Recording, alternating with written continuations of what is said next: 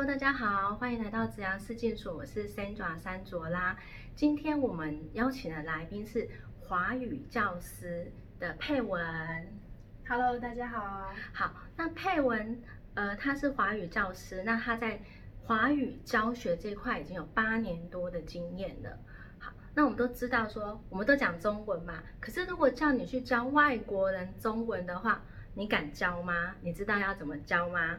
所以，我们今天呢，就是请佩文老师来跟我们分享一下华语教师他这个职业，然后呃，他是怎么样去教外国人学会中文的呢？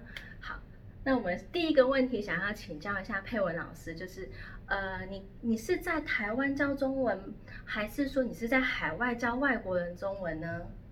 嗯，都有。我的第一份工作是在台湾，那之后呢，我到过新加坡、呃加拿大以及印尼教过中文。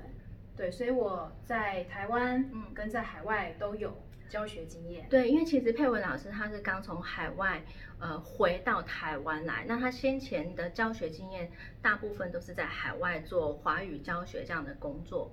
那我比较好奇的就是说，什么样的人会去找配文老师来教中文这样？嗯，我的学生有两种嗯不同的对象。第一个呢，是他本身是华侨，嗯或者是他的父母有其中一方是华侨。嗯那因为他可能本身在国外长大，已经忘记，或是已经父母甚至父母就已经可能是二代啊，对，或可能是者是二代，对，所以他们希望孩子能够还是呃来学中文。那嗯另外一个呢，就是外国人。那外国人如果来学中文的话，有一些是因为他们的父母本身看准了这个中国的市场。嗯，那另外一个呢，就是很像我们小孩子学才艺那样的心情，而小孩觉得哦哎、诶多学一样才艺没什么不好，这样的学生也蛮多的。对，多一项技能就多一个竞争优势嘛，嗯对对对。好，那不晓得佩文老师，你的学生大概是从几岁到几岁的呢？哦，我的学生最小的呢有五岁的，五岁的。那年纪最大的呢对也有五十五岁的。对所以我学生的年龄涵盖范围很广，我从儿童学前教育一直做到成人教育。所以你可以看到，就是说华语这一块，其实在整个全球来看的话，它是越来越蓬勃的发展。那我们知道说，全世界最多人会的语言，第一个最常讲的就是我们学的英文嘛。那第二个的话，其实就是呃中文。那刚好各位你们在看频道的各位，你们已经具有最有用最有效的优势，因为你们已经会中文了，这样子，所以要给给自己鼓鼓掌。对，可是请你们教中文的话，你们知道怎么教吗？嗯，如果是我的话，我可能不知道怎么教。教英文可以，但中文不行，这样子。对，那我们是不是可以请佩文老师分享一下，就是说，哎，呃，你是怎么样去教不会讲中文的人说中文呢？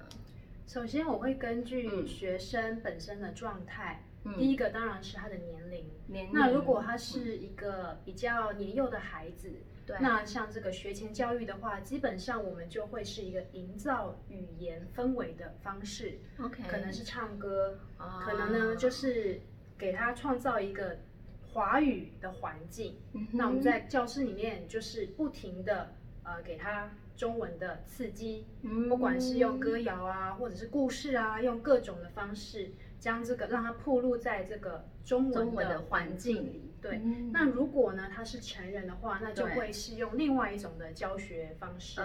因为成人他不像这个孩子学第二外语那样子，大脑没有办法呃是一个很自然的吸收，啊。所以成人教育，如果我的学生他已经超过了呃差不多超过十二岁，超过十二岁，超不超过十二岁，我们就需要用逻辑的方式，也就是用文法的方式，文法的方式，要给他一个语言的逻辑，让他能够用逻辑的方式去理解这个语言。嗯这个是我在教学的时候会用的，基本上两种不同的策略。嗯哼，所以我们就可以知道，其实学语言，不管你学什么样的语言，越早学习是越好的，因为你的大脑都还在发育嘛，所以你就很容易可以接收到不同的语言。可是如果你超过十二岁的时候，你可能大脑就知道有逻辑这样的概念了，你可能就要用另外一种逻辑的方式来教，来学另外一个语言。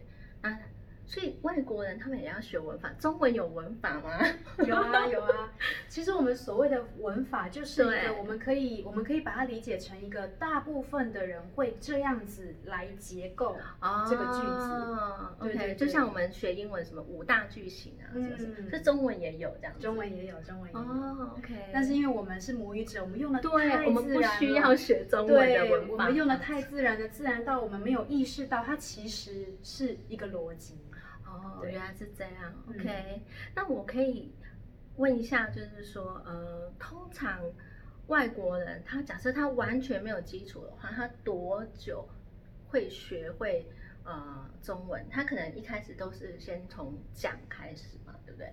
对，基本上都是从听和说。听和听和说入门嗯嗯，那如果你要问他多久可以开始说中文的话，对，这个比较是取决于这个学生他本身的状态，包括呃，主要会是包括他对于这个语言的兴趣，以及他一个这个积极度。